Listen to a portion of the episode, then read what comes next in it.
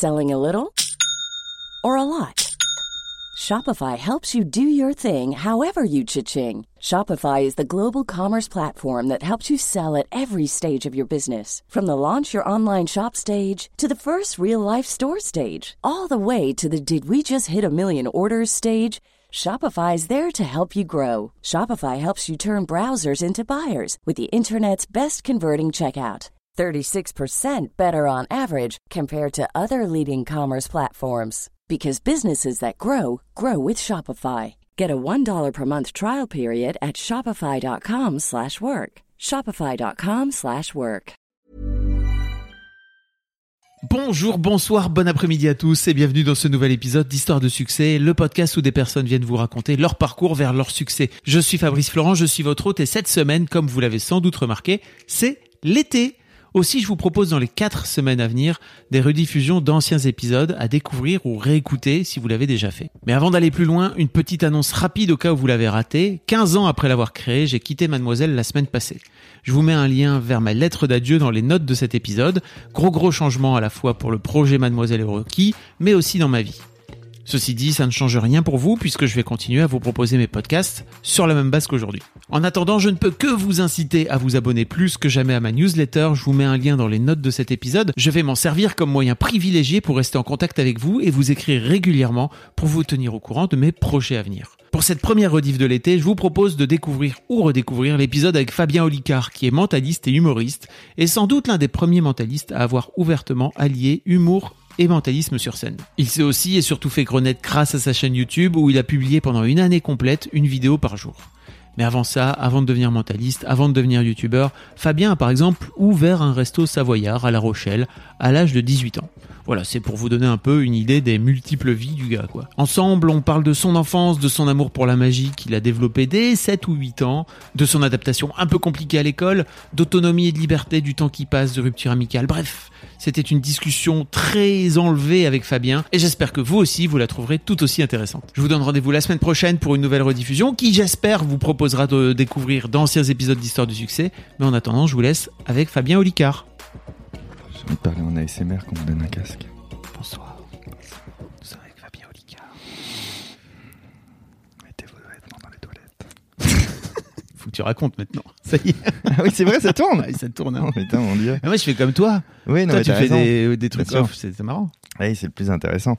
Euh, oui, j'ai jeté mon t-shirt dans les toilettes ce matin. Qu'est-ce qui se passe, euh, Fabien? Ben, c'est la fatigue. C'est la fatigue, c'est l'enchaînement de plein de choses. Et du coup, je me suis réveillé. Je me suis dit, merde, faut que je rejoigne Fab, faut que je me dépêche. Pour gagner du temps dans le couloir, j'ai enlevé mon t-shirt. Je suis arrivé dans mes toilettes où je voulais uriner, évidemment. Et, et là, tout s'est confondu dans ma tête. Et j'ai jeté le t-shirt dans les toilettes et je l'ai regardé en me disant, euh, vraiment, durant une seconde, je me suis dit, je crois pas que c'est ce qu'il fallait faire. Il y a un bug quelque part. Tu sais, il m'a fallu une seconde pour dire merde, putain, mais je suis trop con. Et heureusement, je m'en suis rendu compte avant de pisser dans mon linge sale. J'allais dire, t'es quand même pas allé jusqu'au point de. Non, non, non. Ouais, j'ai vraiment eu de la chance. On s'en est sorti. Merci de m'inviter pour, euh, pour euh, valoriser ces anecdotes. Qu'est-ce euh, qu'est-ce que voulait te dire ton cerveau, tu penses, à ce moment-là? Mon cerveau. Mais non, mais lui, il a fait son taf. Il s'est dit, ok, apparemment, faut que j'assure, je vais prendre le relais, mais euh, il me donne plus de sucre, il me donne plus de gras, il me donne plus de sommeil, mais c'est pas grave, je vais le faire quand même. Et il s'est dit, bon, a priori, puisque la première chose qu'il a fait dans le couloir, c'est enlever le t-shirt, le lieu où on va se rendre, c'est le lieu où il faut le mettre. Et il a fait ce qu'il avait à faire. Tu dis que t'as plus de sucre, plus de gras, t'es au régime, c'est ça? Euh, non, mais c'est que je. Tu prends pas le temps de manger? Bah ouais, du coup. En fait, au réveil, on est censé faire un petit déjeuner avant Ah oui, de faire, euh, dans ce sens-là. avant de courir dans tous les sens. on est censé. On est donc avec Fabien Olicard. Mais ça, j'imagine que vous avez, vous avez entendu, puisque jusque-là. euh, Est-ce qu'il y a eu des années. aussi, je t'ai dit Fabien, bien sûr que j'ai Oui, dit Fabien, n'importe quoi. Mon cerveau non plus, tu vois, va pas. Et puis ils ont lu le titre. C'est vrai. Du coup, ça les a bien Tu aidés. sais, les gens, parfois, sur les podcasts, on sait pas trop, hein, tu vois, ils téléchargent des trucs sans trop savoir. Oui, c'est vrai. Bon, d'une manière, d'une manière générale, est-ce que les gens lisent tout, tout le temps? La réponse est non. hein. Ah non, oui. La réponse est vraiment non. J'ai- hier, j'ai fait un truc euh, incroyable. J'ai enregistré Drucker, tu sais, euh, vivement dimanche. Donc ça, c'est cool. C'était mon deuxième, ça s'est bien passé. Et donc je J'aime bien comment tu dis ça, l'air de rien. J'ai enregistré Ouais. clair, tu sais. Ouais, c'était trop bien. Et, et donc, quand tu sors, t'as euh, Walking Dead dehors, c'est-à-dire des gens avec des appareils Ah photo, les anciennes photos qu'ils ont prises, etc., et qui ont souvent soit à la retraite, soit, soit au chômage, et qui en profitent pour euh, aborder des stars. Et, et, euh, et c'est tout à fait respectable, mais c'est assez rigolo à voir. T'appelles ça Walking Dead, c'est pas. Ben oui, parce que quand, quand personne ne sort, tu sais, c'est tout calme. Ah oui. Et dès qu'il y a quelqu'un qui sort et qui bouge, ça, ça, ça s'approche et tout. Euh, Fanny qui travaille avec moi, il y a le VTC qui est venu la chercher. Et je sais pas si Fanny tu l'as vu, mais quand le VTC s'est approché pour venir vous chercher, il y en a trois quatre avec des appareils photo qui se sont rapprochés comme ça discrètement, tu vois, de la voiture, prêt à manger la star qui sort, quoi. Tu vois, c'était fou. Et du coup, moi, je ne suis pas embêté quand je sors, ce qui, ce qui donne à peu près mon niveau de Pas notoriété. encore. Pas encore. Rendez-vous dans quelques semaines. Ou Quand alors- ils ont fait, dis donc, il est bien là, le petit Ah, là. ça. Ou alors il y en a un qui me prend en photo, mais ça c'est ceux qui misent sur le futur, tu sais, ils se disent on sait jamais euh, ce qui peut venir. Je l'aurais eu avant tout le Ah, monde. c'est ça. Et, euh, et donc il y a Géraldine euh, Nakache qui sort Mm. Et euh, et il y a des mecs qui la prennent en photo et tout. Et là tout de suite il y a un gars qui lui fait Est-ce que vous viendrez en dédicace à Montpellier? Et euh, elle a fait euh, Oui je crois. Et il fait C'est quand? Et, et tu sais, ça me rappelle vraiment sur Internet quand tu annonces que ce soir, il y aura la soirée MAD à telle heure, à tel endroit, jusqu'à telle heure. Et en commentaire, tu dois avoir D'accord, mais du coup, c'est à quelle heure? C'est la même. Les gens ne lisent pas tout sur Internet. Voilà, ce podcast va être très très long. Ah mais c'est c'est le concept, hein, tu sais. Les gens, les gens, euh, tu sais dans les podcasts. Je sais pas si tu fais pas encore de podcast. J'en ai fait, j'en ai eu fait, mais que j'ai annoncé à personne, donc ils ont à peu près 30 écoutes. Ok. Euh, ça s'appelle Hippocampe. J'ai adoré faire ça. Je trouve que c'est très très très très plaisant. Et juste comme je peux pas tout faire, il faudrait Mm. quelqu'un après qui s'occupe du montage et de la mise en ligne et tout. Et euh, mais j'ai bon espoir de le refaire un Mais c'était jour. quoi alors? Euh, en fait, soit je parlais de trucs qui me passionnent Ok. sur le mental, mais c'était plus léger en fait qu'une vidéo, etc. C'est la conversation change tout, hein, Oui. évidemment. Et après, j'aimais bien. J'ai commencé à recevoir des gens. Tu vois, j'avais reçu Victor Vincent, euh, qui est Mm. un autre mentaliste et tout. On a discuté un peu de tout ça. Du Bah, métier. Ouais, en toute liberté, c'était trop bien. Et mais Qu'est-ce que tu penses du ça. syndicat là? T'es syndiqué toi ou t'es pas Ah, syndiqué au syndicat syndiqué des chez, mentalistes? chez les mentalistes. euh, non, c'était. Bah, en fait, ça donne un podcast très ennuyeux parce qu'il me fait tu sais, je fais oui, et toi, il me fait oui. Tu vois, on le lit dans les pensées l'un de l'autre, donc du coup, il y a assez peu de contenu à écouter. Mais recevoir des gens en podcast et tout, ouais, je sais pas, il y a une autre forme de liberté euh, qu'on n'a pas tellement en vidéo. Et tu sais que l'écoute aussi qu'on va avoir, parce que moi-même j'écoute des podcasts, Mhm. voilà, on sait qu'on fait parfois d'autres choses en même temps, ou qu'on est sur un trajet, et, euh, et on a une vraie attention, même si elle paraît distraite, c'est une attention beaucoup plus longue dans le temps.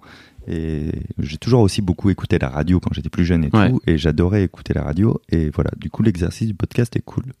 Bon Fabien, donc pour te présenter rapidement, t'as 36, 37 ans, c'est ça? J'ai, euh, oui, c'est ça. J'ai ça, 36 ans. ça arrive à des gens très bien. J'ai tu sais. 36,7 ans.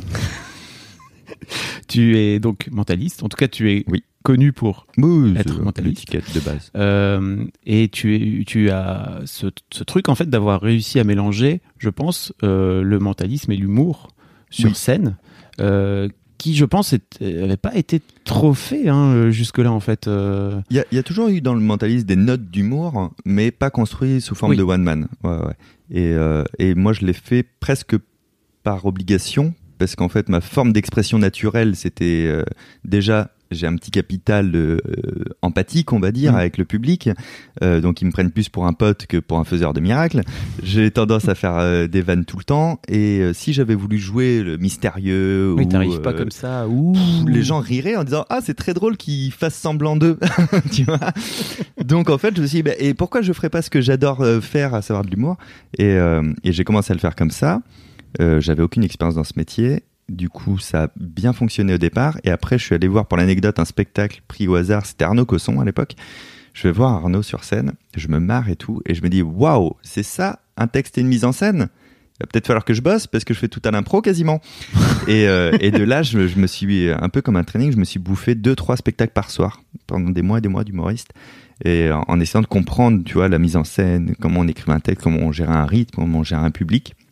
Et je me dis oui, c'est absolument ça que je veux faire. Je veux faire du one man show, mais par contre, je vais garder ce que j'adore faire, à savoir le mentalisme. Et c'est comme ça que j'ai fusionné les deux. C'est arrivé comme ça. Pour revenir vachement en arrière, euh, si j'ai bien compris, tu as.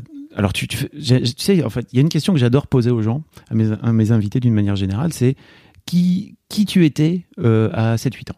Ok. Et en fait, je pense, juste pour terminer, que te concernant, tu es l'une des rares personnes qui va réussir à, à avoir cette passion à 7-8 ans, qui va le, le driver jusqu'à Mm. ce que tu es aujourd'hui, quoi. Oui. Tu vois Oui, c'est vrai. Euh, à 7-8 ans, j'ai les mêmes passions qu'aujourd'hui. Ça, c'est une certitude. Euh, Qui êtes-vous? ce qui fait aussi, tu vois, ça c'est normal, conséquence directe, j'ai pas d'amis. tu vois? Mais vraiment, j'ai pas d'amis. Euh, j'ai pas d'amis jusqu'au lycée, on va dire, quoi. Tu vois À ce point-là? Ouais. Alors attention, je suis pas détesté. Tout le monde m'apprécie, euh, tout le monde est très cool avec moi, mais par contre, on va jamais m'appeler pour faire un truc en dehors des cours, on va pas venir me voir à la récré, euh, tu vois. Je, je suis juste apprécié, mais euh, j'ai aucun ennemi, mais j'ai pas d'amis non plus. T'es dans ton coin alors, c'est Ouais, ça ouais, ouais. Après, ça change au lycée, hein, parce qu'au lycée, je découvre deux choses, c'est le, le sens de l'humour et l'alcool. J'ai plein d'amis. En plus, ça va ensemble. Ouais, c'est vrai, c'est vrai. Et donc, je me suis sociabilisé. Mais avant, j'étais plus dans les bouquins, dans les trucs. Ouais, j'étais le mec qui, qui lit dans un coin à la récré ou des choses comme ça. Et donc, passionné par euh, l'illusionnisme et de fait le mentalisme et de fait les sciences cognitives. Et je, je pense quand même qu'on passe tous par toutes les passions quand on est enfant, on les découvre, tu vois, on découvre le sport, on découvre le dessin, on découvre un tour de magie, on découvre ceci, cela. Et après, il y a un truc qui match chez toi plus Mm. que les autres. Et, euh, et les, les- moi, les potes que je connais qui font du dessin aujourd'hui, qui en font terriblement bien, ils me disent, bah, j'ai juste pas lâché mon crayon. Ça. Mais je dessinais pas mieux que toi quand on était petit.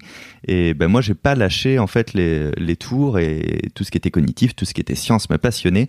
En fait, à chaque fois que ça me fait un bonbon dans le cerveau, c'est-à-dire un petit euh, tout, ah ouais, c'est ça le truc, ou c'est pour ça que ça fonctionne comme ça la vie. Et ben à chaque fois, ça me stimule et j'ai envie d'en savoir plus. Et ça, je, je crois que mon seul talent, c'est d'être extrêmement curieux. Mm, mm. Tu vois. Et Non, donc, je, pense, euh, je pense pas que ce soit que ça, mais je, je, je comprends quand c'est sans doute un, un moteur, quoi. ah ouais, ouais, c'est ça. Un c'est driver. C'est- Et, au contraire, après, quand tu sais trop de choses dans un domaine, euh, moi, ça va pas me lasser, Mm. mais alors ça va se faner, on va dire. Et j'ai envie d'en découvrir un autre. C'est comme ça que j'ai fait mes 4-5 podcasts à l'époque. C'était euh, aussi pour découvrir un peu ça, quoi, tu vois. J'ai l'impression que c'est à peu près tout ce que tu fais, c'est-à-dire Oui, pareil, sur YouTube, pareil sur YouTube, euh, on en reparlera un peu plus tard. Mais, euh, mais alors, qu'est-ce qui fait que tu t'intéresses euh, à la magie à l'époque? Est-ce qu'il y a, euh, je sais pas, un, un magicien euh, y avait, Est-ce qu'il y avait Garcimore euh, à ton époque? Parce que moi, j'ai un peu plus vieux que toi. hein, Ah, il était, il était un petit peu avant moi, Garcia Mort. Non, mais, oui, mais est-ce qu'il était encore euh, dans le. Il, il était plus, il était plus visible comme. comme Il y avait Gérard. Majax, je me souviens. Majax l'était encore. Très ouais. connu. Et puis après, il y avait Mirouf pour moi. Ah oui. Il y avait Sylvain qui était au studio Gabriel justement chez Drucker. Euh, D'ailleurs, c'était drôle parce que l'enregistrement d'hier, il y avait Team Seat. Et Team Seat, c'est lui qui a présenté Sylvain Mirouf à Drucker à l'époque. Donc je savais que Team Seat allait apprécier euh, de voir un, effet de mentalisme parce qu'il aime, ça de base. Il est hyper bienveillant là-dessus. Euh, non, ce qui se passe, c'est que mon, premier vrai souvenir, c'est un voisin qui me fait un tour et ça me fascine. Ça, mais le, le, le vrai déclencheur, c'est à 7 ans, 7-8 ans. Il y a un vide-grenier dans mon village. Alors, c'est un petit village. Il y a 800 habitants. C'est au nord de La Rochelle. Et dans ce vide-grenier, moi, j'ai 10 francs. Et il y a un livre qui s'appelle Cours Magica de Robert Veno, qui coûte 10 francs, et je l'achète. Et ce livre-là, alors c'est marrant parce qu'il y a marqué Paris 20e dessus au cran de papier, c'est là où j'habite aujourd'hui. Euh, on ne sait pas comment il s'est retrouvé là, vraiment. Et c'est une Bible pour les magiciens. C'est-à-dire, c'est un vrai bouquin professionnel qui aujourd'hui est coté quelques milliers d'euros et tout. Euh, moi, j'achète ça, j'en sais rien du tout. Et donc, dedans, c'est des textes avec euh, toutes les dix pages des planches dessinées à la main, de comment on met ses mains, etc. Je trouve ça fascinant. Et le dernier chapitre s'appelle Il n'y a pas de truc. Et c'est un chapitre sur les effets de mentalisme. Et c'est ça qui marche le plus chez moi. De toute manière, j'avais pas de thune pour m'acheter euh, un accessoire quelconque et je suis pas bricoleur. Donc euh, je dis ah il y a pas de truc, il y a pas d'accessoire, il y a pas de manipulation, ça me plaît énormément. Et c'est vraiment comme ça que tu vois c'est un hasard. Alors certains diront que ce livre s'est mis sur ma route. Bien sûr. Bon, c'est l'univers, tu sais. En tout cas, s'il y avait eu 10 balles de bonbons juste avant le livre, j'aurais acheté les 10 balles de bonbons. Donc j'ai eu la chance de tomber sur le livre, tu vois. Mais euh, mais c'est vraiment le point de départ quoi, c'est indéniable. Et un peu plus tard dans ma vie vers euh, vers 14 15 ans, je vois un magicien à La Rochelle, un magicien de foire, quoi, d'animation de salon, et il prend une cigarette à quelqu'un, il l'allume, il la fait disparaître dans ses mains, allumées. Je trouve ça incroyable, mais vraiment incroyable. Je reprends mon bouquin Cours Magica, je feuille dedans, et en fait, tout le processus était expliqué dedans. Et je me dis, mais pourquoi je ne fais pas ça? Et là, c'est le moment où j'ai basculé de c'est super bien de savoir, mais peut-être tu pourrais essayer d'en faire. Et, et avant mes 15-16 ans, j'ai pas fait un tour de magie à qui que ce soit. Ah, ok. Je d'accord. m'entraînais hein, pour moi, mais j'ai pas Ah. fait de tour. Et, euh, et là, j'ai commencé à faire des petits tours de magie. Et puis, du coup, à la fin des tours de magie, j'ai essayé de faire un peu de mentalisme, tu vois. Et puis, ça déplaisait pas. Et c'est euh, comme ça qu'après, au fur et à mesure, je me suis dit, bah, ok, je vais faire du mentalisme. Ah, je génial. Donc en fait, jusque-là, avais, tu l'avais juste gardé pour toi, Ouais. cette passion-là, et c'était Ouais, ouais. pour toi. Ouais, ouais. Enfin, dit, se faire à soi-même du mentalisme, c'est chaud. C'est- un objet, oui, c'est ça. Bravo à moi. Mais j'ai j'ai eu ce rapport avec les livres très tôt, d'une manière générale, par exemple. Je donnais des cours d'informatique euh, dans mon village, à Marcilly et à La Rochelle. J'avais 14 ans, j'avais jamais touché un ordi. J'avais pas d'ordi à moi, et c'est juste que l'informatique m'avait un peu fasciné, et j'avais acheté des tonnes de bouquins sur les softs, sur les ordi et tout, et, euh, et j'avais absorbé tout ça. Pour moi, il y a vraiment ça. Je, je télécharge des données dans ma tête et, euh, et je donnais des cours d'un truc, j'en avais même pas un à moi. Quoi. Et il y a eu un petit peu ça aussi. Donc, durant de 8 à 15 ans, j'ai absorbé des techniques de mentalisme, de sciences cognitives et tout, et j'ai commencé vraiment à m'en servir vers 16 ans. T'as une mémoire plutôt visuelle alors, c'est ça? Ouais, mémoire eidetique, euh, donc tendance très visuelle et juste. J'oublie comme tout le monde si je révise pas, mais de base, si je veux retenir, je vais être un peu favorisé. Quoi. Ok. Euh, tu disais tout à l'heure que euh, au lycée, tu avais découvert le sens de l'humour Et l'alcool surtout. et l'alcool. Alors, je, très sais- bien. je peut-être que tu as une anecdote sur l'alcool, mais en tout cas, sur, sur le sens de l'humour, je me demandais, est-ce que tu as une, un déclencheur aussi? Parce qu'il y a toujours des situations, tu vois, là, tu me Mm. parles d'une situation, je- on a- il y a toujours des situations où tu te fais, Oh, ok, en fait, ce truc. Je, me souviens vraiment en seconde, on, fait des exposés en français. Et, euh, et donc, c'est la première fois que je m'adresse à une audience aussi large que 30 personnes d'un coup. Et du coup, quand je vois qu'ils perdent l'attention un peu ou que c'est un peu long, j'ai le réflexe de mettre une vanne. Tu vois, aujourd'hui, je l'analyse, hein, sur le coup, je l'analyse pas à ce point, mais j'ai le réflexe de mettre une vanne et il y a un rire de toute la salle et je reprends euh, par au-dessus. Et c'est la première fois que j'ai fait rire vraiment un groupe et j'ai trouvé ça euh, très satisfaisant, non pas dans l'ego, mais dans le fait de, ok, on peut intéresser les gens. D'ailleurs, c'est encore ce que je fais sur scène aujourd'hui, quoi. On peut intéresser les gens à un truc dont a priori ils s'en foutent complètement euh, par les vannes et par le rire, quoi, tu vois. Et, aujourd'hui, je sais pourquoi ça marche comme ça, parce que tous les mammifères apprennent en s'amusant. Euh, c'est comme ça que se fait l'apprentissage, sauf un mammifère, l'être humain, qui depuis euh, quelques, quelques décennies euh, s'est dit non, on va prendre ce sérieux, on va arrêter de se marrer. Et en fait, euh, non, non, mais c'est comme ça ouais, que je découvre le fait de, ok, on peut faire des blagues et, et, et je fais les blagues spontanément. Le seul truc, c'est que c'est à peu près aussi dans ces années-là que je me rends compte que toutes mes blagues, ou la plupart, ont tendance à faire mal. Et, et j'ai l'esprit vif, comme beaucoup d'humoristes, comme la plupart des humoristes. Et le premier truc qui te vient, c'est le truc qui est blessant, tu vois. Et là, il a fallu bosser un peu là-dessus. euh, et c'est grâce à un pote, euh, Anthony, qui, après une soirée, un jour, est venu me voir. Il fait Écoute, euh, je viens de voir, au nom de tout le monde, t'étais con hier soir. Je dis Arrête, on a bien rigolé et tout. Non, Tu as bien rigolé. Mm. Toi, t'as bien rigolé. Nous, tu nous as cassé les couilles toute la soirée, quoi. T'avais quel âge là? J'avais 17 ans, Ouais. 16-17 ans. Et, euh, et je fais, mais pourquoi? Mais non, mais euh, on riait. Il fait, non, il y a que toi qui riais de ça. Nous, on riait parce qu'on était gênés, parce que c'était chiant, mais tu te rends pas compte, nanana. Je me suis dit, ah, ok, ok. Il faut vraiment, la vanne qui te vient spontanément, tu vas la garder pour toi si, euh, si elle ne fait que taper, en fait, quoi, tu vois. Et je me dis, c'est bien que j'ai eu ça à cette époque parce que quand, plus tard dans ma vie, j'ai construit les spectacles, j'ai toujours eu ce moment en tête où euh, Anthony me prend un part pour me raconter que euh, ma super soirée que j'avais moi en tête hier soir était pas du tout une super soirée et que j'avais été très blessant envers tout le monde tout le temps et avec un peu d'acharnement quoi. C'est facile de casser quoi. Ouais, ouais. C'est dès que tu maîtrises un peu les vannes, tu, tu, tu le sens quoi, tu le sais hein, les Ouais. vannes qu'on peut faire nous en off etc. C'est euh, ça peut aller vite et loin quoi tu vois. Sauf qu'en face t'as des gens qui sont moins armés que toi, euh, qui ont moins cette mécanique là et qui du coup se font juste humilier et ça c'est vraiment pas drôle. Mais c'est oui, c'est donc merci Anthony. Oui, merci Anthony. Anthony. Et écoute, l'anecdote, c'est que j'ai joué au Canada euh, là au mois d'août, et lui maintenant habite au Canada, et Ah. je l'ai revu là-bas et tout, et je lui parlais de ça, il s'en souvient pas du tout. C'est vrai. Ouais, pas du tout. Bah, tu Ah. sais, c'est des événements Oui. marquants émotionnellement pour toi, mais alors pas du tout pour l'autre. Ouais, c'est génial. Euh, je, je voulais te parler aussi de. J'ai découvert que tu avais ouvert un resto à 18 ans. C'est vrai, La Rochelle. Qu'est-ce que c'est que cette histoire Ouais. Mais J'ai l'impression que tu as eu 14, t'as eu, t'as eu 14 vies. Ouais, c'est vrai, c'est pas faux. J'ai fait tellement de trucs. Oui, oui, je suis allé à une vente aux enchères pour acheter une voiture avec euh, mes économies. Je suis ressorti avec un fonds de commerce. Donc, euh, mais parce que ça coûtait à peine plus cher que la voiture. Et je me suis dit, putain, c'est fou, c'était un tout, tout petit truc. hein. Il y avait euh, une, deux, trois, quatre, euh, donc 6, 6, 12, euh, 20, et j'en mettais deux au bar, mais j'avais pas le droit. Mais grosso modo, il y avait 20 places dans le resto, et serré, tu vois. Euh, donc c'était une toute petite affaire qui avait coulé. Et à l'étage, enfin, du moins, il y avait un étage. Et je m'étais dit, putain, c'est génial parce que je peux me faire une habitation au-dessus. Du coup, j'ai pas besoin de faire beaucoup de clients. Ça paie l'ensemble. J'ai pas de frais d'EDF parce que c'est le resto. J'ai pas de frais de bouffe parce que c'est le resto. J'ai pas de frais de ceci. Et je me fais ce calcul-là en me disant, vas-y, il y a moyen. Tu te quoi, fais ça sur le moment, quoi. Ouais, c'est ça. Ouais. Donc j'achète.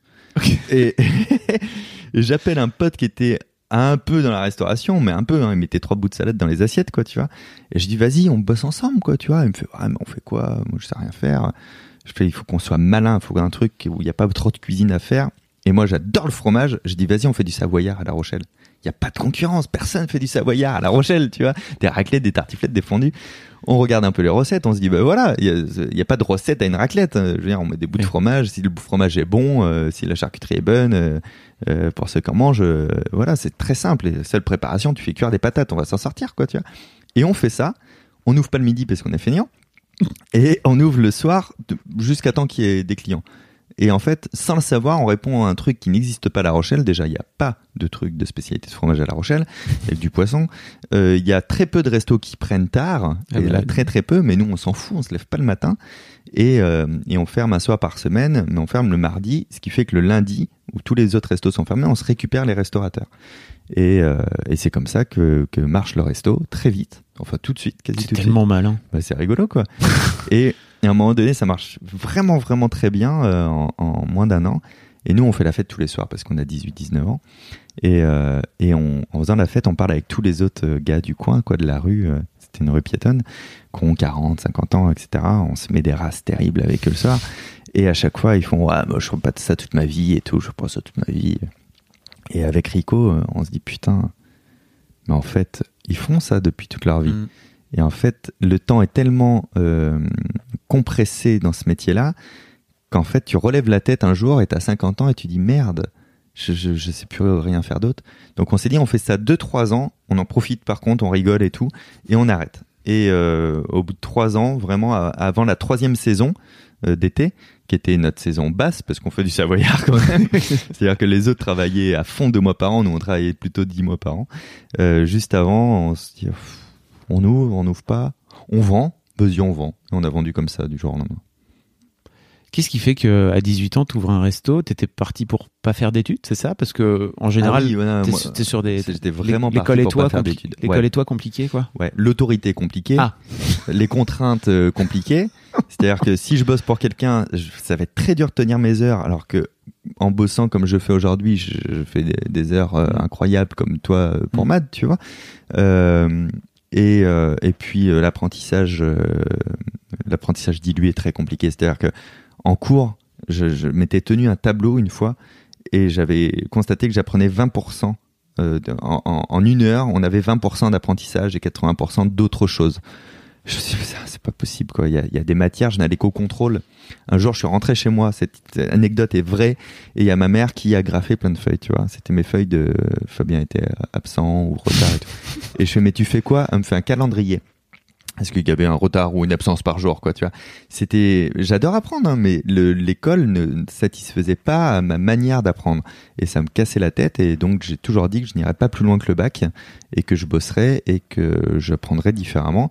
Et comme moi j'apprenais au travers les livres, comme j'ai toujours fait, j'ai aussi fait des formations dans des domaines, euh, mais des domaines improbables. J'ai fait une formation d'hypnose euh, de trois semaines, Ouais, on des trucs comme parler. ça, tu vois. Euh, mais tout ce qui m'intéressait, au moins je l'apprenais, mais vraiment je pouvais pas faire d'études. Donc il fallait effectivement être malin et trouver des manières de gagner sa vie. euh. Et alors, je pense par exemple aux lectrices de Mademoiselle qui vont écouter ce podcast et qui sont peut-être dans ton cas, qui sont. Mais t'étais, t'étais pas en échec scolaire en fait. C'était juste l'école n'était ouais, pas ouais. fait pour C'était toi. Quoi. Juste pas fait pour moi. Quoi, Ceci ouais. dit, t'arrivais quand même à t'accrocher. J'arrivais à m'accrocher à avoir, euh, à avoir des notes, mais euh, le, le truc, c'est que j'aurais pu avoir des très bonnes notes, tu vois. Bien Euh, sûr. J'ai j'ai juste maintenu le truc. Je pense euh, en. T'as une bonne mémoire, normalement, Oui, c'est ça, J'avais un cours de mécanique appliquée, donc tu sais, on construit des ponts avec les forces et tout. Ah, ça me cassait la tête euh, grave, tu vois. Et puis le prof était ennuyé au possible.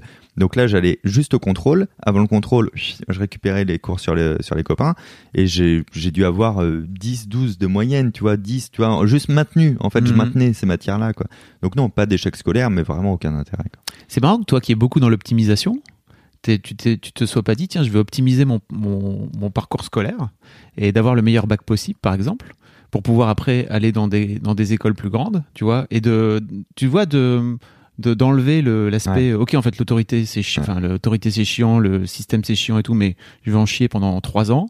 Enfin, tu vois, avec le recul, je me dis, c'est Bah, marrant que t'aies pas choisi cette option-là. j'ai- Peut-être que tu l'avais pas à l'époque. Moi, j'ai deux mots-clés, c'est l'autonomie et la liberté. Et, et je pense que ça passait que par le fait de gagner sa vie. Tu vois, Ah oui. euh, il y, a- il y il y avait un vrai truc comme ça de faut que je gagne ma vie, faut que je dépende de personne. Je suis parti assez tôt de chez mes parents aussi, tu vois. Et euh, je suis parti de chez mes parents à 17 ans, donc j'ai commencé à travailler euh, quand j'étais au lycée, euh, tu vois, pour payer mon loyer. C'était ça, en fait, mes, mes goals. Et vraiment, le, j'aurais peut-être pu faire ce que, ce que tu dis si j'avais eu un projet de métier Mm. mais j'ai jamais eu de projet de métier, j'ai jamais eu de but dans la vie, tu vois, autre qu'être autonome et libre, tu vois. Euh, j'ai pas décidé de faire du théâtre, j'ai pas décidé de faire des vidéos, j'ai pas décidé de rien, quoi, tu vois. Je me laisse vraiment porter comme comme un t-shirt dans les toilettes le matin, tu vois, c'est vraiment ça. Euh, donc sans goal, c'est très dur de se motiver à optimiser quelque chose. Tes parents, ils vivaient comment Le fait que tu te dises, euh, Niette, euh, ils faisaient quoi Enfin, ils font quoi tes parents dans la vie? Mon, mon père était euh, peintre en bâtiment et ma mère, elle a été couturière puis mère au foyer parce qu'on était trois. Euh, et c'était un peu compliqué à aborder parce que déjà, euh, on valorise plutôt le- le- l'effort et le travail manuel chez moi. Donc euh, j'étais j'étais celui qui lisait des bouquins, tu vois. Ça, ça pouvait agacer vite fait mon père si je lisais pendant que dans le salon pendant qu'il regarde la télé. Tu peux pas regarder avec nous. Tu vois, c'était euh, un peu ça. C'était pas méchant. Hein. Ouais, bien Mais c'est pour donner un, un peu l'environnement. Euh, et après, comme ma sœur euh, et mon frère n'avaient pas fait vraiment de- d'études traditionnelles, on va dire, ils ont fait CAP, BOP. euh, Il y avait par contre des gros espoirs, quoi, tu vois, sur Fabien, quoi, tu vois. Sauf que moi, ça a toujours été clair, j'irai pas après le bac, quoi, tu vois. Et donc ça, ça a été une énorme déception pour ma mère. Mm. Mais très grosse, hein. À un moment donné, on, on s'est plus trop parlé pendant deux, trois mois après le bac. Euh, après, c'est revenu évidemment, Mm. mais c'était juste de la déception euh, de sa part parce que euh, on habite en campagne. Elle avait cette image de, de fierté aussi si mon gamin fait des hautes études, et... mais je n'avais pas du tout envie. Je comprends.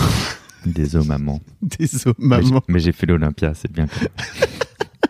Est-ce que c'était un goal de dire, d'avoir une forme de revanche aussi, par- enfin de revanche sympa quoi, tu vois, mais de venir dire à tes parents, ok, ça c'est Ouais. un truc, sans doute vous connaissez quoi, l'Olympia.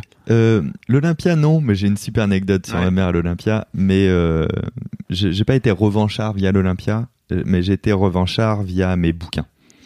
Les, mes bouquins, ils se sont vendus à plus de 200 000 exemplaires. Ouais. dans six pays différents. On s'en sert dans des cours, euh, c'est dans les CDI des lycées. Et, et tu vois, là, y a, je l'ai vraiment verbalisé ça à ma mère. Je t'as vu? Pour un mec qui est pas allé plus loin que le bac, apparemment, je dis des trucs pas trop cons, quoi. Tu vois, pour lui dire, c'est pas le diplôme qui faisait aussi euh, que l'intérêt de mes connaissances ou de ma curiosité, quoi. Tu vois, c'était pas obligé d'être validé par des diplômes de bac plus. euh, ça me gonfle, quoi. Tiens. T'avais un peu de colère en toi, c'est ça, par rapport à ça. Ouais, c'est ça. Bah, en fait, un peu de colère de se dire, euh, putain, donc sans étiquette, euh, on peut pas avoir confiance, tu vois. C'est- C'est-à-dire que euh, toi, par exemple, tu fais MAD, etc. Je connais pas ton parcours, euh, mais je vais dire, mais t'es allé jusqu'à quel âge dans l'école de journalisme? Et, et si tu me dis que t'en as pas fait, je vais faire, ah ouais. Bah, du coup, pas tellement d'intérêt. Sauf que la preuve est là, et la preuve est toujours plus forte et toujours plus concrète que le CV, quoi. Il y a que ça qui m'intéresse. Les, les personnes avec qui je travaille, je m'en fous royalement de leur CV, quoi. Tu vois, je veux juste voir si ces personnes sont énergiques, sont malines, et, et ça me suffit, quoi. Tu vois, et, et dans ces cas-là, on peut travailler, quoi. S'il y a la curiosité pour, on peut y aller. Donc, euh, donc oui, le fait que ma mère ait ces petites œillères de, euh, il faudrait vraiment faire une école d'ingénieur, ce serait très très bien. Mais pourquoi foutre Je veux pas être. C'était vis-à-vis de l'environnement aussi, Ouais, c'était aussi, une oui, forme de validation bien sociale. sûr. Ouais, ouais, ouais, c'est sûr. Et c'est normal, hein, en vrai, hein, quand on y réfléchit, il n'y a pas de. Il y a, il y a vraiment aucun ressenti négatif vis-à-vis de ça, quoi. Mais juste le livre, je lui ai mis dans la gueule, bah, avec un petit côté revanchard, quoi, tu vois. Pour euh, re- resituer, on reparlera de ton livre plus tard, mais j'ai juste un- une anecdote par rapport au fait de de pas lire les CV parce que je lis pas les CV non plus moi. Euh, ça m'intéresse pas. Je lis les lettres de motivation. Ouais. Ceci dit, envoyez-moi quand même des CV parce que ça m'intéresse. M'envoyez pas pas de CV, c'est chiant. Mais Oui. mais On regarde toujours par curiosité, mais voilà. c'est pas l'essentiel du truc. Ceci dit, je découvre par exemple que deux ans plus tard, une- qu'une fille qui a travaillé chez MAD pendant un an et quelques euh, dessine de ouf.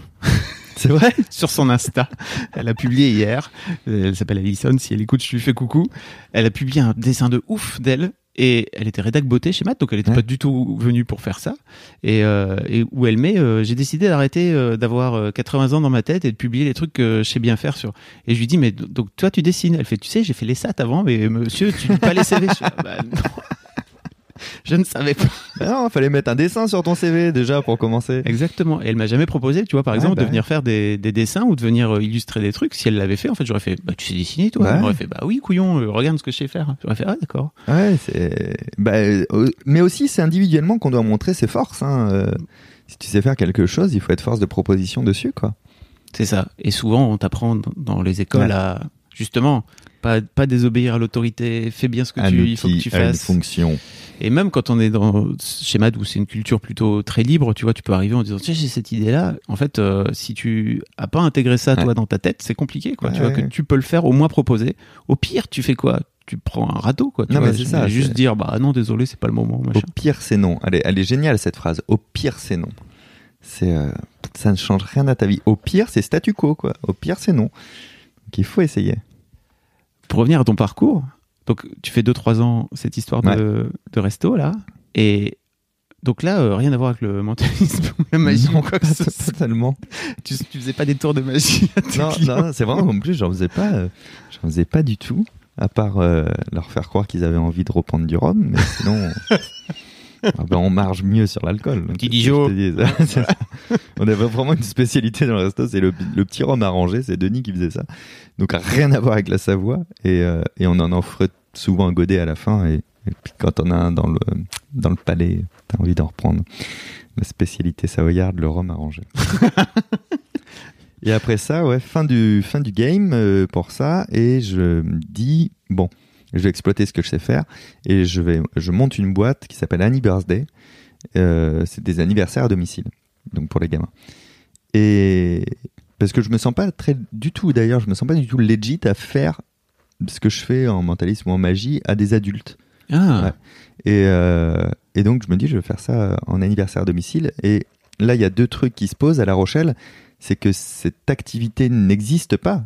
Et euh, il n'y a pas de boîte. Donc, il, il- il faut commencer à faire connaître déjà cette possibilité et se dire, OK, je paie quelqu'un pour s'occuper de l'anniversaire de mon gamin à la maison, etc. Et faire connaître ta boîte en même temps.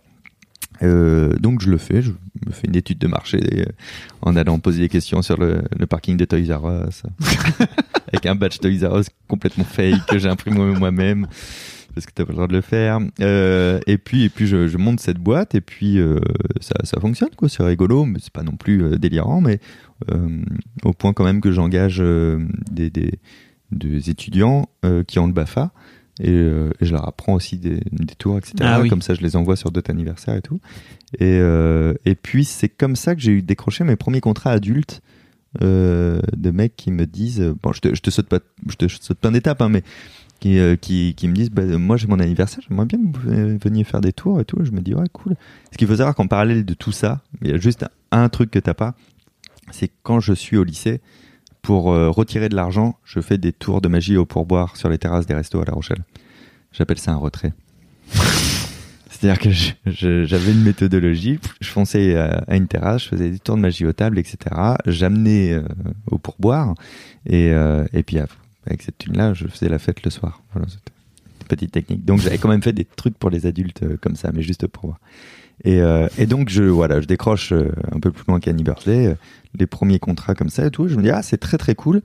Et donc un an après l'ouverture d'Annie Birthday, je ferme la boîte en me disant ok on revoit tout, toute la copie. Ça, je fais ça tous les ans, de toute manière, dans ma vie. hein. Je revois Oui, tu- toute la copie. ouais. tu fermes pas tes boîtes toutes les ans. Non, non, Tous non. ans, mais revoir la copie, de Ouais. se dire, euh, c'est pas parce que c'est comme ça et parce que ça fonctionne que je vais continuer, quoi. Tu Mhm. vois, c'était le cas pour Resto que j'ai fermé, pour Birthday que j'ai fermé un an après.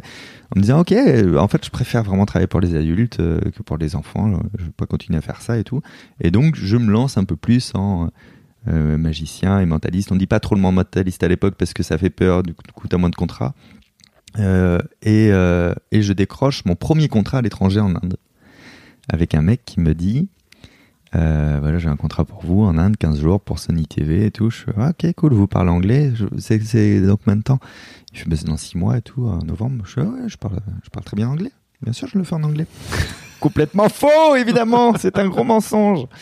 Et, donc, je me dis, j'ai six mois pour au moins être correct dans ma prestation en anglais. Et donc, je le fais. Et pendant ça, je fais mes contrats adultes. Et là, ça se passe bien, mes 15 jours en Inde. Et du coup, je me rends compte aussi d'un truc, c'est que il y a assez peu de francophones qui acceptent tous les contrats à l'étranger parce qu'on est très papier, signature, euh, garantie. Mais en fait, c'est assez rare d'avoir ça, quoi. Tu vois, j'ai bossé au, au Qatar, c'est une catastrophe. euh, En Inde, c'est une catastrophe de ce côté-là. Mais par contre, jamais eu un problème. J'ai toujours été bien payé, euh, en temps et en heure, dans des beaux hôtels. Et du coup, moi, comme je suis souple et que je, crains pas ça, euh, je, commence à décrocher plein de contrats. Voilà, pas parce que je suis le meilleur, mais parce que je suis le plus souple, on va dire. Et vraiment, sans regret, parce que aucun problème de ce côté-là. Et voilà, la, la continuité de ma vie jusqu'en 2011, c'est bosser partout à l'étranger et un petit peu en France, euh, soit en spectacle, mais c'est pas vraiment un spectacle, c'est un show, c'est des démos. Il n'y a pas de la culture du théâtre encore à ce moment-là. Soit en conférence aussi, où je donne des conférences et des petites formations sur la mémoire, euh, ce genre de choses. Voilà. Et puis ponctuellement, par le hasard des rencontres, je fais le Festival du Rire des Caraïbes et le Festival du Rire de Tahiti, euh, en improvisant un petit truc sur scène et en faisant du close-up dans les files d'attente. Ça, c'est très américain de faire ça Mhm. avant le spectacle en fait. Euh, donc je, je me souviens qu'il y avait euh, à l'époque Foresti qui était aux Antilles sur le festival et moi je faisais des tours de magie à la file d'attente. euh, et, euh, et voilà, ça c'est toute ma vie jusqu'en 2011 où j'arrive à Paris. Et t'as fait, tu, tu disais tout à l'heure, tu as, fait de l'hypnothérapie, mais tu as été hypnothérapeute aussi Pas pendant du un tout. moment? Pas du tout. J'ai pas été hypnothérapeute, mais j'ai la formation. C'était vraiment, c'est le plaisir de ma vie, c'est de faire des formations sur des domaines où j'ai pas forcément envie de faire quelque De chose avec. ouais. mais j'ai envie de comprendre ça, pourquoi ça marche, comment ça marche, etc., etc. Donc j'ai fait un peu d'hypno euh, sur les amis, les amis d'amis euh, pour des problèmes de je me ronge trop les ongles et euh, j'ai envie d'arrêter de fumer, tu vois. Mais euh, ou euh, ou une amie justement aussi artiste qui voulait une petite tête dans sa démarche de, de moins manger, etc. Donc voilà, ce, genre de truc je le fais avec avec plaisir quand il y a le temps et tout, mais je, je- jamais ouvert de cabinet et puis je veux pas, j'ai jamais voulu, tu vois. Mais par contre je voulais savoir ce qu'était ce métier. Ah, c'est fabuleux, d'accord. Et donc, 2011, 2011. tu, tu- on revient un petit peu de ce que tu disais, c'est ça, euh, le, le spectacle d'Arnaud Cousson? Ouais, c'est C'est ça. ça? 2011. En fait, 2008, je rencontre quelqu'un à Royan sur un contrat. Donc ça, c'était un contrat en France à Royan, un village de vacances. Euh, j'avais eu le plan via un truc que j'avais fait sur le bateau de croisière, tu vois, parce que j'ai fait aussi de la- du bateau de croisière, Bien sûr. euh, évidemment, euh, que je conduisais. C'était mon bateau, tu sais, le mec il va trop loin. Et je, je rencontrais une fille avec qui ça se passait très bien et tout. Et en 2011, j'ai envie de plus la voir. Je trouve qu'on se voit pas assez. Et elle habite à Paris, elle est danseuse. Et euh, je dis, ok, je déboule à Paris, quoi. Et je viens à Paris, mais je m'ennuie parce que j'ai rien à faire. Et pour le coup, je me souviens d'un mec que j'ai rencontré à Yalta en Ukraine sur un bateau de croisière et qui m'avait dit, euh, lui, il faisait, des, il faisait des visites pour faire des cachetons pour rester intermittent, tu vois. Il m'a dit, ah, j'ai des potes qui ouvrent un petit théâtre à Paris, qui viennent de reprendre, ça s'appelle Les Trois Bornes et tout. Ouais. Et du coup, je rappelle de, euh, ce pote, Jérôme, et je lui dis, euh, mais euh, il y a moyen que je le rencontre. Il me met en contact, euh, donc avec Nico à l'époque des Trois Bornes. Euh, et je vais le voir, et puis je fais, voilà, moi je fais la magie du mentalisme, de l'humour. Il fait, ah, nous on fait pas ça ici. Je fais, mais, et je le saoule, quoi. Je mets 5 minutes de démo, je vous fais une démo de 5 minutes. C'est quand même possible. Il me fait, ouais, il appelle Constance et, et, euh, et je crois qu'il y avait Valentine aussi. Et je leur fais un truc de 5-10 minutes. Mais tu vois, là, si on remonte à l'époque où, quand je faisais de la rue au pourboire sur une table qui ne m'a pas demandé, qui veut pas avoir à la Ouais. base et à qui il va falloir me donner des sous, j'avais intérêt à être bon. Donc je fais exactement ça avec eux en fait. C'est quelque chose que j'ai l'habitude de faire, Mm. de convaincre rapidement. Et du coup, ils font, bah écoute, ok, ça marche. Et euh, si tu veux, on va faire ça le, le mardi à 19h, une fois par semaine et tout. Je fais cool. Et c'est comme ça que j'ai commencé. Et j'ai adoré le théâtre après. J'ai jamais quitté, mais il n'y a jamais eu un plan. Tu vois, vraiment, pourquoi j'ai foutu le pied dans un théâtre C'est parce que euh, je suis à Paris, parce que je suis avec euh, une fille que je veux voir plus souvent, et je m'ennuie. Et comme ce mec m'a parlé il y a un an, quand on était à Yalta, d'un théâtre, je me dis, ah, il y a peut-être moyen que je fasse un truc dans un théâtre. C'est comme ça que c'est parti. Waouh. Normally, being a little extra can be a bit much, but when it comes to healthcare, it pays to be extra. And United Healthcare makes it easy with Health Protector Guard fixed indemnity insurance plans. Underwritten by Golden Rule Insurance Company, they supplement your primary plan, helping you manage out of pocket costs without the usual requirements and restrictions like deductibles and enrollment periods. So when it comes to covering your medical bills, you can feel good about being a little extra. Visit uh1.com to find the Health Protector Guard plan for you. Pas de. Mais par contre, dès qu'il y a un truc qui plaît, c'est de le saisir et de se dire ah vas-y, je vais me donner à fond quoi. Ça c'est cool. Donc justement, c'est ce que tu disais, c'est que une fois que tu t'es dit ok, c'est intéressant, je vais monter sur scène, t'essaies de comprendre comment ça marche Ouais. parce que pour le coup, t'écris tout seul. Enfin, Ouais. faut expliquer aux gens, mais Mm, mm, mm. c'est un truc qui est assez rare. Mm. Euh, les, très souvent, désolé de si vous écoutez ça que je, je regarde le, t'as vu, je, je regarde Ah oui, l'enregistreur à ce moment-là parce que je suis en train de parler aux gens, mais c'est Oui, ridicule. Ils, ne sont Mais pas, si, ils je ne les pas- vois là. ils ne sont pas dans l'enregistreur. Enlève les doigts de ton nez, toi, je te vois aussi. Euh, mais souvent, les, les, les, les artistes qui sont sur scène sont pas forcément les auteurs. hein. Ça, Oui. ça peut arriver, Ouais. mais c'est pas forcément le cas. Toi, t'écris tout seul. Moi, ouais, j'écris tout seul, Et je tu me te mets mets en scène, tout seul. Ouais, avec un regard très critique en plus. Donc, euh, par exemple, tu vois, tu parles de l'enregistreur. Moi, j'enregistre en audio mes spectacles, Mm. mais vraiment très, très, très souvent. Et je débriefe ma mise en scène à l'audio. Et je peux te dire que c'est terrible par rapport à ceux qui se filment. Parce qu'à l'audio, quand t'as une perte de rythme, quand t'as un rire qui est pas terrible, quand t'as, putain, tu le, Le silence. avec une violence. Et là, tu peux pas dire non, mais si, ça passe. Non, non, ça passe pas du tout, tu vois. Et je, je le travaille comme ça. Mais oui, oui, je, je fais tout ça tout seul, ouais.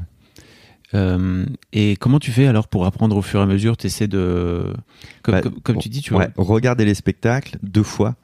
Une fois, tu viens le voir et tu l'apprécies. Tu vois, il faut vivre ça pour pouvoir après analyser. Après, une fois, tu, tu reviens et t'analyses.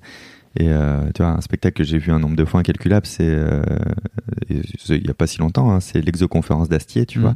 Euh, tu te dis pourquoi il a fait ces choix-là en fait. Pourquoi son sketch il est si peu long? Comment il fait ses transitions? Pourquoi à tel moment donné je me suis un peu ennuyé moi? Pourquoi euh, lui je me suis- je m'ennuie jamais? Qu'est-ce qui se passe Tu vois?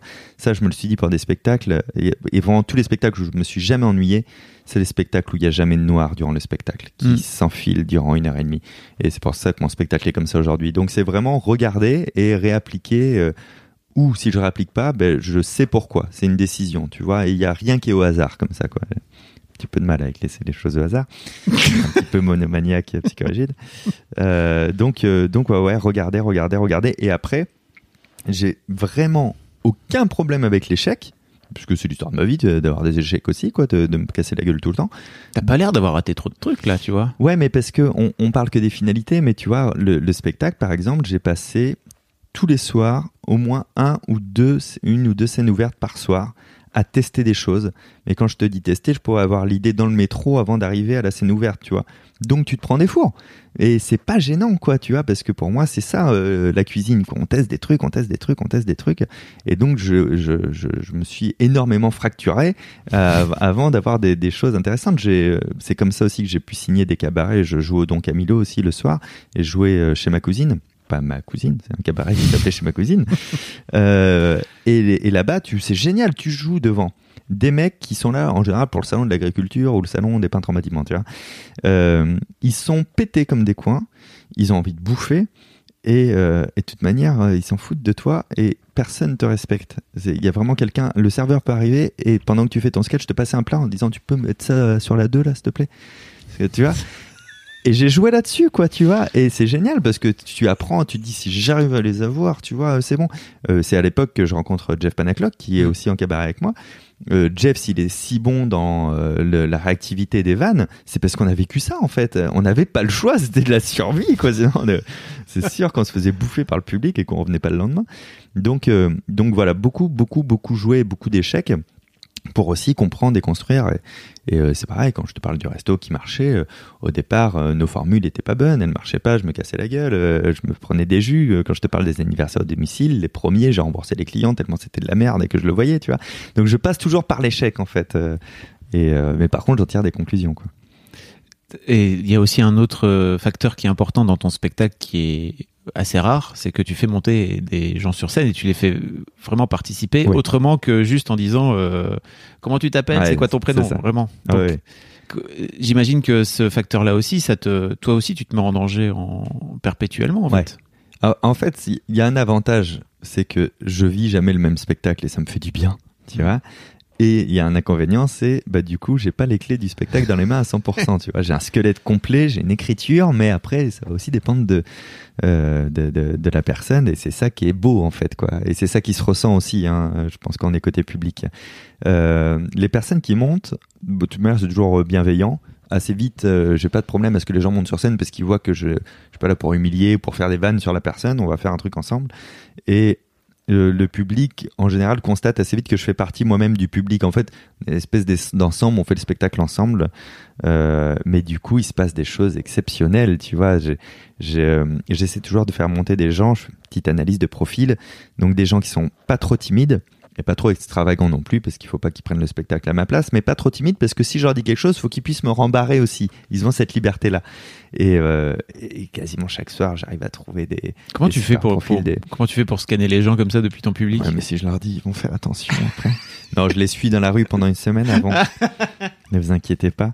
En général, j'ai trois, quatre vannes au départ qui sont dans des thèmes différents et une question que je pose au public.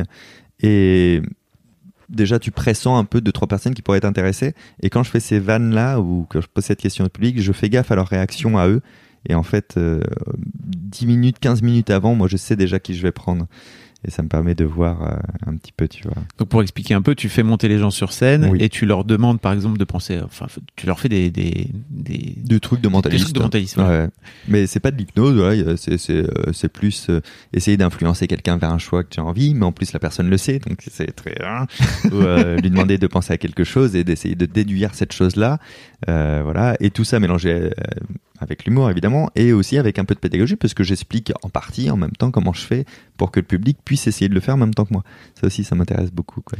C'est d'ailleurs tout, enfin c'est l'une des, des grosses, euh, comment dire, euh, caractéristiques de l'inédito de, de ta chaîne Mm. YouTube, Mm, mm, de venir. En fait, t'es en train de filer tes, Ouais, c'est ça. T'es- Comme t'es- ça, j'aurais plus de métier. t'es David Copperfield qui est en train d'expliquer comment marchent ces, ces tours de magie, c'est chaud quoi. C'est ça.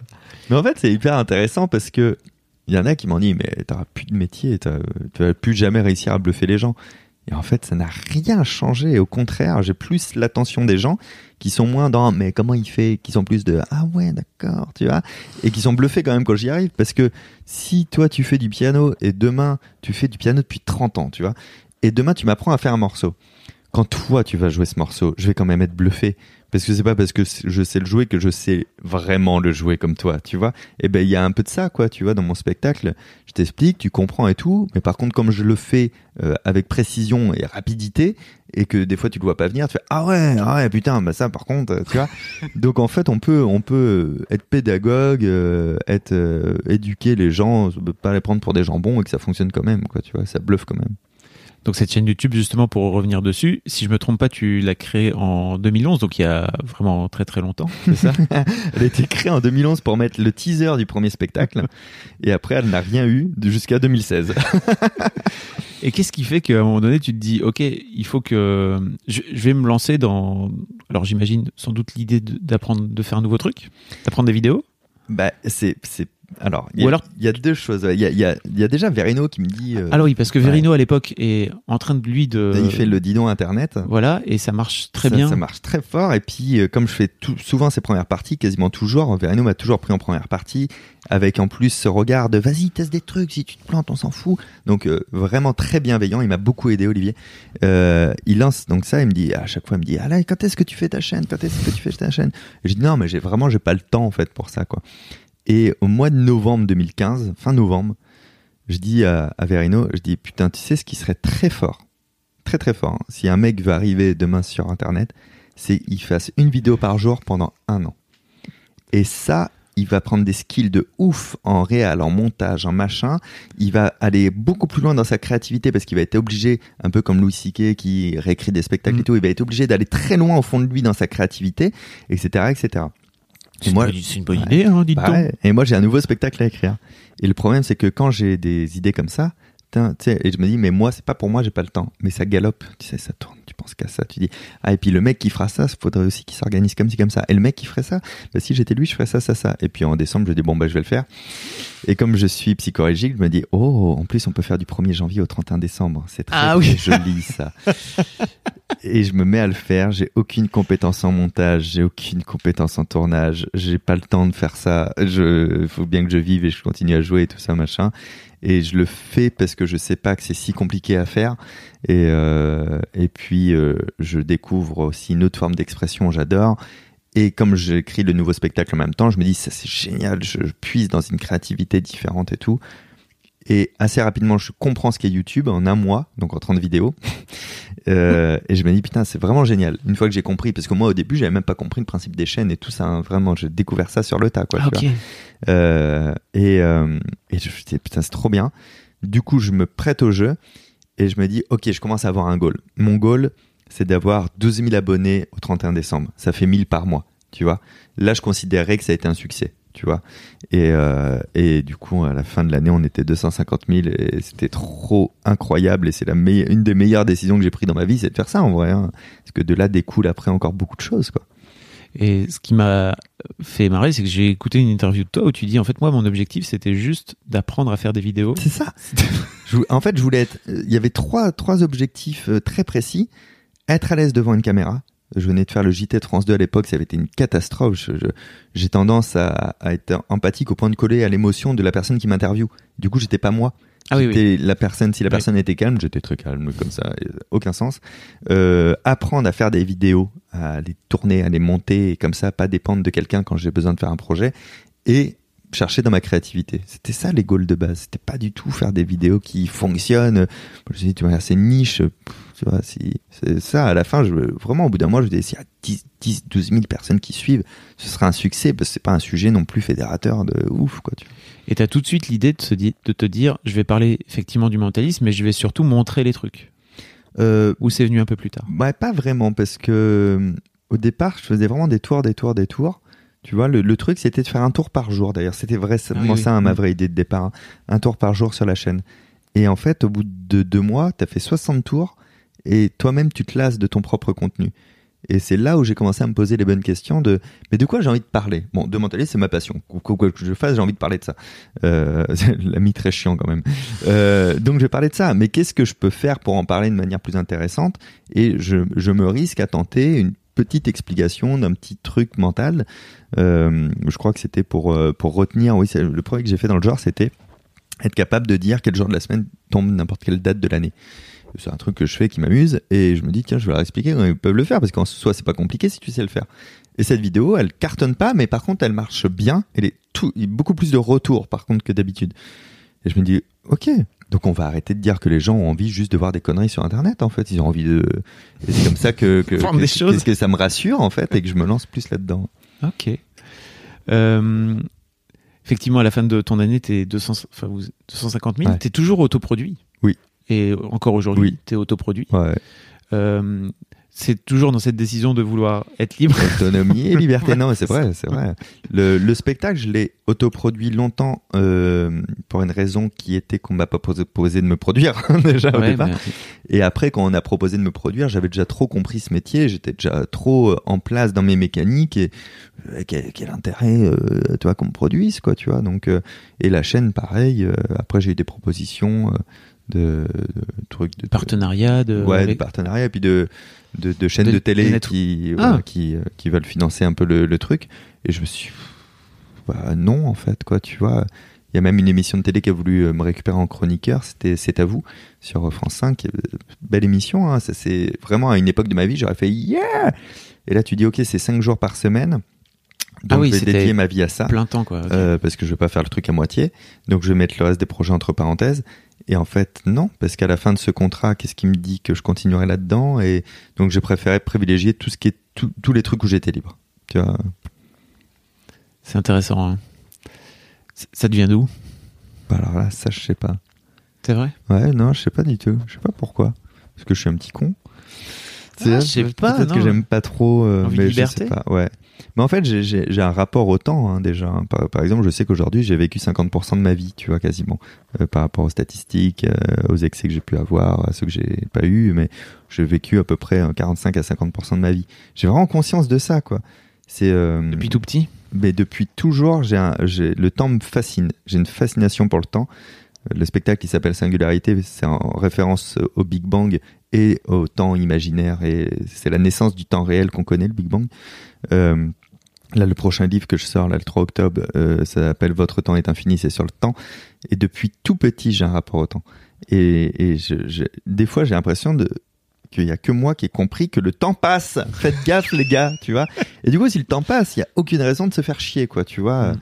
Et j'ai aucune raison valable de subir de contraintes parce que le temps passe. C'est vraiment ça, quoi, tu vois. Même dans mes relations personnelles, donc de couple, euh, quand ça allait plus, ben j'ai arrêté. Il y a pas, euh, ça, me brise le cœur. C'est, je suis pas courageux, tu vois, pour rompre.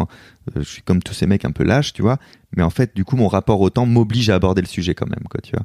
Euh, dans, dans le travail, ce rapport au temps était ouais, important dans tout, partout, en fait. Même dans mes relations amicales, tu sais, on parle des ruptures euh, dans les couples.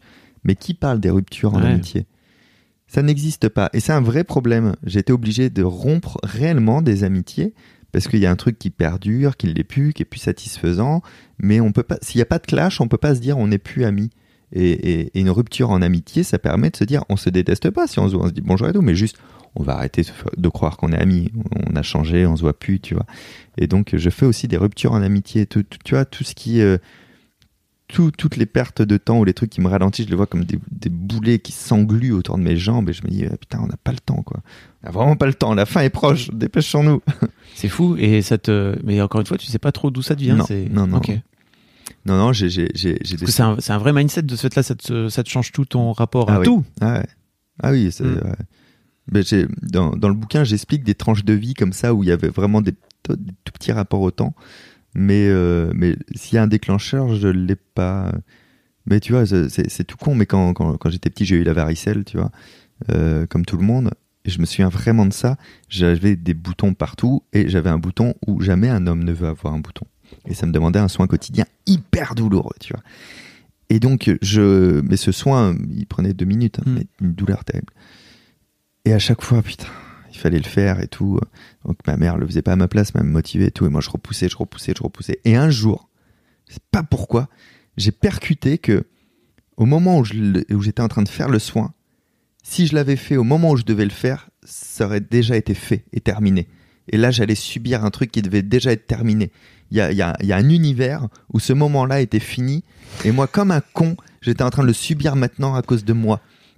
Et, ce- c'est ce jour-là où j'ai commencé à, à faire les choses cash tout de suite, direct, même quand j'ai pas envie. Tu vois, pourtant je un comprends. procrastinateur dans l'âme, mais ce, ce rapport-là de ouais ouais ouais ouais ouais, mais alors après après euh, ben voilà forcément dans une heure alors que ça devait être fini, il va falloir que je le fasse quand même. Donc en fait je le fais maintenant quoi. Tu vois, genre euh, tout le monde croit que je suis hyper organisé dans mes papiers, alors que et que j'adore faire ma, ma paperasse, j'ai horreur de ça. Mais punaise, il y a une facture qui arrive, je la paye, c'est fait, c'est réglé quoi. Tu vois, c'est dans l'instant parce que c'est il faut que ce soit fait tout. euh, J'ai pas le temps. En fait, j'ai pas le temps de prendre le temps, d'avoir le temps de regretter de pas l'avoir fait. Si c'est que- pas clair, remettez ce podcast à la première minute. J'ai compris. Et est-ce que tu arrives de ce fait-là à prendre du temps pour toi aussi? Ouais. C'est ça? Ouais, ouais, Ouais. mais vraiment en plus. Parce que quand tu l'expliques comme ça, je pense qu'il y a des gens qui pourraient l'interpréter comme j'ai besoin d'avancer, Ouais, de faire avancer les choses, de faire avancer les Mhm. projets, il faut que ça aille vite et tout. Et parfois, prendre le temps pour soi, c'est aussi prendre du temps pour soi. Ouais, ouais, complètement. Il y a, il y a des périodes de rush comme tout le monde. Mm. Euh, mais, euh, mais quand je prends le temps, je le prends vraiment. Par exemple, quand je rentre chez moi le soir, entre 18 et 19 heures, c'est pas très tard, tu vois, euh, je n'ai pas d'ordi chez moi. Je peux pas travailler chez moi. C'est une volonté, quoi. Le bureau est pas loin. S'il y a une urgence, j'irai. Bon, j'y vais jamais. Donc, comme quoi, il n'y a pas d'urgence. Mais si l'ordi était à la maison, s'il y avait une urgence, je me dirais, non, mais si, je vais le faire. C'est vite fait, quoi. tu Mm. vois. Donc, quand je rentre chez moi, je rentre vraiment chez moi. Je rentre chez moi pour voir des films, pour lire, pour aller à la salle de sport, pour jouer aux jeux vidéo, pour euh, voir des gens. C'est- C'est vraiment ça, en fait, rentrer chez soi le soir. Je pense, et je me mets en mode avion la plupart du temps. Donc, je, je suis vraiment Ah oui. euh, ce que je fais, quoi, tu vois. Quand je pars quelque part, quand je prends un moment, je prends un moment, en fait. Mais par contre, je décide de prendre un moment. Et ce moment, du coup, ne sera pas pollué par le reste. Et j'aime bien que les choses soient séquencées comme ça. J'ai vu qu'il y a dans des interviews de toi, il y a régulièrement la question de euh, du mentalisme et de remettre tout ça autour du, du- de l'aspect médium, voyance euh, et voire même de spiritualité. Et je, je te sens à chaque fois qu'on te pose la question un peu désarçonné. Et Oui, parce que c'est très compliqué. En fait, le mentalisme, c'est par opposition au matérialisme. Mhm. Mais il n'y a pas de définition au mot mentaliste, donc chacun peut s'approprier le mot. Euh, Il n'y a pas de formation de mentaliste, donc on est tous autoproclamés. C'est-à-dire que moi, un matin, je me suis levé et j'ai dit au monde entier, je suis mentaliste. Et les gens ont fait, bah, si tu veux. Mais tu vois, on est, on est des escrocs dans cette appellation parce que cette appellation n'a pas d'existence en Mhm. soi, quoi, tu vois. Donc il y a des médiums qui se disent mentalistes, des voyants mentalistes et tout. Ce qui est gênant pour moi parce que du coup, euh, ça pourrait sous-entendre que j'ai un don quelconque alors que j'ai aucun don. Je m'en défends complètement. Tout ce que je fais est explicable, rationnel. J'ai pas de pouvoir magique. Et en même temps, je suis obligé d'être si tranché que ça que je ne peux que difficilement aborder tout ce qui est spirituel parce que on m'attend en tournant avec ça parce que c'est un bâton pour me faire taper dessus en mode ah regardez cet escroc. Mais j'ai une spiritualité très forte tu vois vraiment très très forte. Depuis à peu près mes 14-15 ans depuis que j'ai lu Conversation avec Dieu de Walsh qui n'a aucun rapport avec Dieu d'ailleurs euh, c'est juste une appellation de quelque chose à ce moment-là. Mais euh, j'ai j'ai un vrai parcours spirituel tu vois je crois en beaucoup de choses quoi. Et, et c'est aussi pour ça que j'ai pas le temps parce que je crois qu'on est là aussi sur Terre pour faire des expériences en fait. On doit expérimenter des choses. Pour moi, on est, on, fait partie d'un tout, et ce tout se serait divisé en plein de petites choses qui a oublié qui fait partie du tout pour pouvoir revivre l'expérience des choses, tu vois. Et, je crois en ça, mais là, je peux en parler parce que c'est un podcast, parce qu'on raconte beaucoup de choses, parce qu'on a le temps. Mais forcément, en interview, quand on me dit euh, est-ce que vous êtes spirituel, est-ce que ceci, est-ce que cela, bah si je dis oui, on va l'associer. à- Ah, vous voyez que c'est pas un rationnel. Vous voyez, il vous ment sur scène, c'est un escroc. Il va vous faire des consultations de voyance gratuites. tu vois D'ailleurs, je vais prendre juste la phrase et la mettre en titre. Mais hein, sais. évidemment. je suis quelqu'un de très spirituel. Avec point d'interrogation. Ça, c'est très bon. La presse fait ça beaucoup. Fabien Licard serait un escroc. Point d'interrogation. Et t'as pas du tout la réponse de l'article. T'as oui non. Euh, j'ai demandé à, à Marine Baousson, que tu connais bien, si elle avait des, des petits doses sur toi. On doit avoir des doses. Ouais. Elle a des doses hein, sur toi Elle m'a embrassé sur la bouche un jour. Mais elle s'en souvient pas. Bah, elle me, elle me l'a pas dit. Ah. Elle m'a fait un smack sur scène à la fin d'un festival. Je fais what? Et en fait, elle me dit, elle m'a dit un truc. Elle m'a dit que tu avais un accès privé à Fort Boyard. Ah C'est un truc de ouf. J'ai creusé un tunnel moi-même à partir de, de mes 12 ans avec une galerie sous l'eau qui me rentre dans le fort. Parce que c'est pas très loin de La Rochelle. Alors c'est complètement à côté de La Rochelle, Ouais. hein, ça fait partie de notre secteur. En fait, Notre secteur, notre, crew, notre c'est notre crew quoi. un 7 représente les crabes, les bigorneaux. Euh, oui et non. En fait, je peux pas du tout y aller comme ça. Mais j'ai mon régisseur lumière euh, du spectacle depuis toujours qui travaille sur le fort. C'est lui qui fait les lumières du fort. Et donc euh, voilà. Et euh, le un, un mec qui était magicien sur le fort avant, qui a travaillé des, années dessus, je connais très bien, on travaillait ensemble aussi, et donc voilà, je, je connais plein de monde en fait sur le fort, euh, je, je connais très bien euh, euh, Passepartout, alias Dédé, Mm. je connais très bien Passe-Muraille, Anthony, on faisait la teuf ensemble à La Rochelle, parce que lui, il est, euh, André Passepartout est de Paris. D'ailleurs, il travaille pour la RATP. Mm. C'est pour ça qu'à la fin de Fort Boyard, il y a marqué un remerciement à la RATP parce qu'ils le mettent à disposition Ah, euh, exprès. pendant les tournages. Mais, euh, mais Passe-Muraille est vraiment de La Rochelle. Donc en fait, euh, voilà, tu vois, on connaissait très bien la boule, feu la boule. Euh, donc c'est pour ça, euh, tu vois, par exemple, le jour, Gary a fait des photos avec mon blouson de truc Fabien Licard directement dans la salle, dans la salle du Trésor, quoi, tu vois. Voilà. Mais pour autant, j'ai toujours pas pu faire Fort Boyard l'émission, Oui, alors dire. que c'est mon goal ultime. Fanny ici présente en est témoin. À chaque réunion avec mon attaché de presse, il dit ouais voilà donc là on va faire vivement dimanche avec Drucker. Ouais ouais ouais. On fait quand Fort Boyard? Je veux faire Fort Boyard. Je veux faire les épreuves. Je veux trop le faire. T'as contacté la prod? Ouais, Non. mais ils sont, ils sont pas très chauds apparemment pour. euh, mais ils sont un peu, un peu compliqués dans leur sélection et, et moi ils m'associent que à YouTube et donc quand ils prennent du YouTube ils veulent du euh, 5 millions 10 millions d'abonnés quoi tu vois Ah, du parce que j'allais dire McFly et Carlito l'ont fait, donc Ouais, euh, mais 5 c'est millions d'abonnés. Voilà. donc euh, donc voilà mais ils savent pas ce qu'ils perdent Parce que t'as combien là? T'as t'as- t'as- 1 million, Un million, 4 grosso modo ouais. 1 million 3 1 million 4 t'as encore du taf. hein. Ah, bah, alors que moi, le jour où j'ai passé le million, j'ai vraiment lâché la chaîne en termes vrai de développement. Ouais, ouais. Je me suis, non, mais voilà, c'est cool, quoi, tu vois. J'ai fait ce que j'avais à faire. Donc tout ce qui se passe en plus, c'est du bonus, tu vois. Parce que quand t'atteins les 800 000, oui, t'as un goal de 1 million. À un moment donné, tu te dis, ah, j'aimerais bien l'atteindre. Mais là, il n'y a plus de goal euh, précis. Il y a juste le goal de que ça continue à fonctionner. Oui, c'est ça. Quoi, Tu continues quand même à faire Ouais. des. Ah oui, j'adore faire ça, quoi. Mais il n'y a plus trop d'idées de se développer, tu vois. Pourquoi Pourquoi? C'est bon? Bah ouais, c'est bon. Ok. Ouais, ouais. C'est plus là, euh, bah tu vois, j'ai lancé la chaîne Twitch là maintenant. Ah oui. J'ai plus envie de redécouvrir quelque chose, de repartir à zéro quelque part. De... C'est, euh, t'as l'impression de, de, de connaître, pas d'avoir fait le tour, j'ai pas cette prétention, mais de connaître. Donc euh, t'as envie de découvrir. Comment ça se. Marine m'a dit un autre truc. Elle me dit en fait, il est relou. Il cherche. Il passe son temps à vouloir euh, trouver les cadeaux c'est vrai. Et j'allais te dire est-ce que, est-ce que tu utilises euh, d'une manière ou d'une autre? J'imagine. En fait, ça finit même par devenir des- peut-être Oui, des a- réflexes chez toi, quoi. Mais En fait, il y a oui parce que ça devient des réflexes Mm.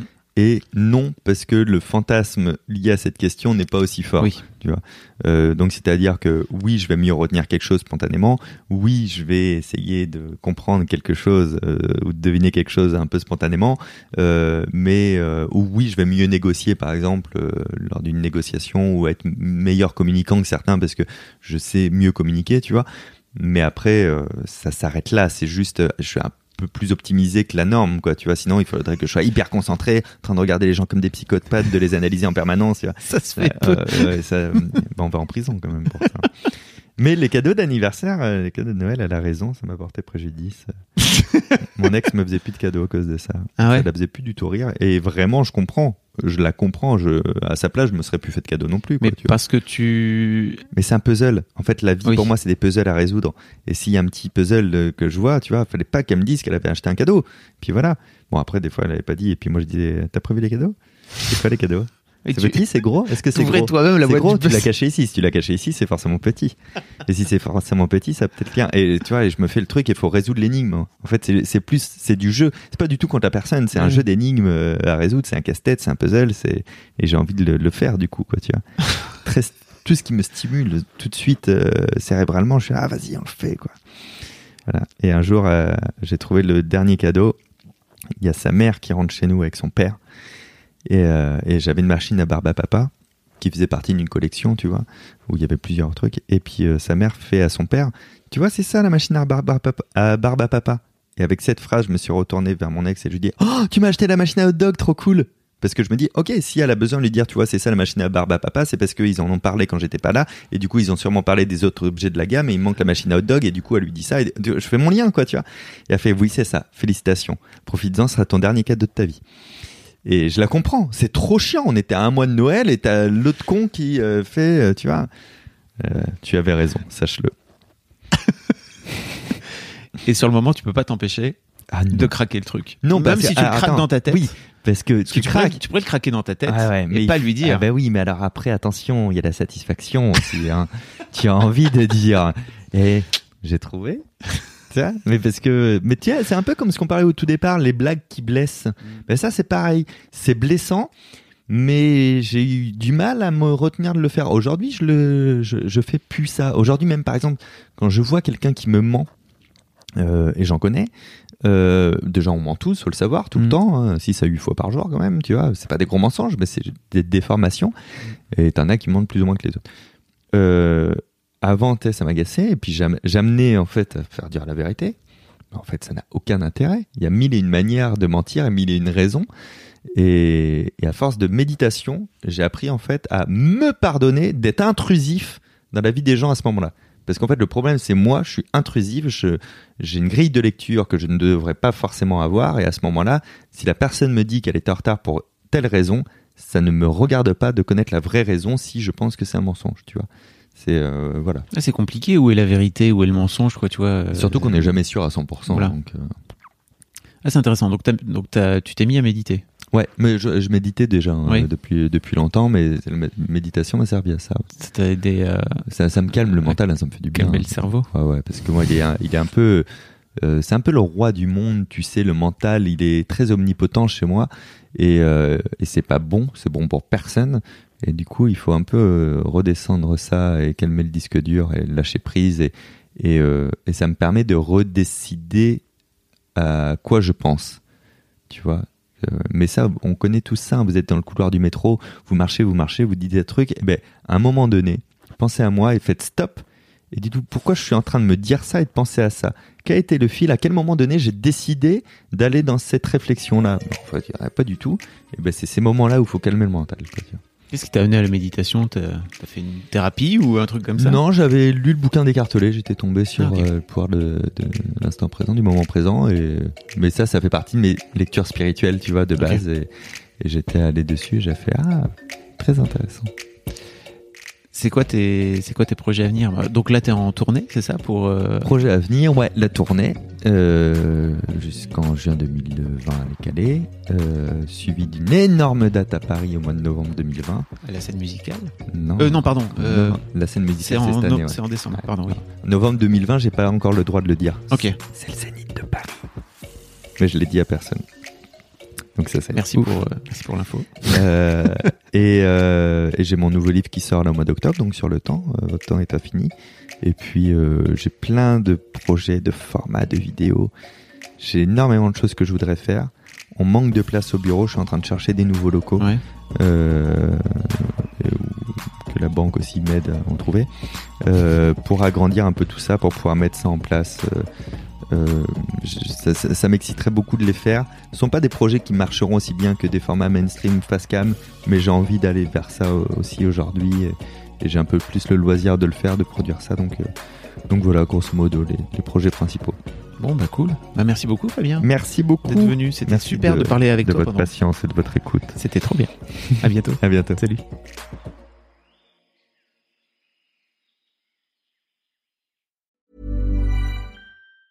Mom deserves the best, and there's no better place to shop for Mother's Day than Whole Foods Market. They're your destination for unbeatable savings, from premium gifts to show-stopping flowers and irresistible desserts. Start by saving 33% with Prime on all body care and candles. Then get a 15-stem bunch of tulips for just $9.99 each with Prime. Round out Mom's menu with festive rosé, irresistible berry chantilly cake, and more special treats. Come celebrate Mother's Day at Whole Foods Market.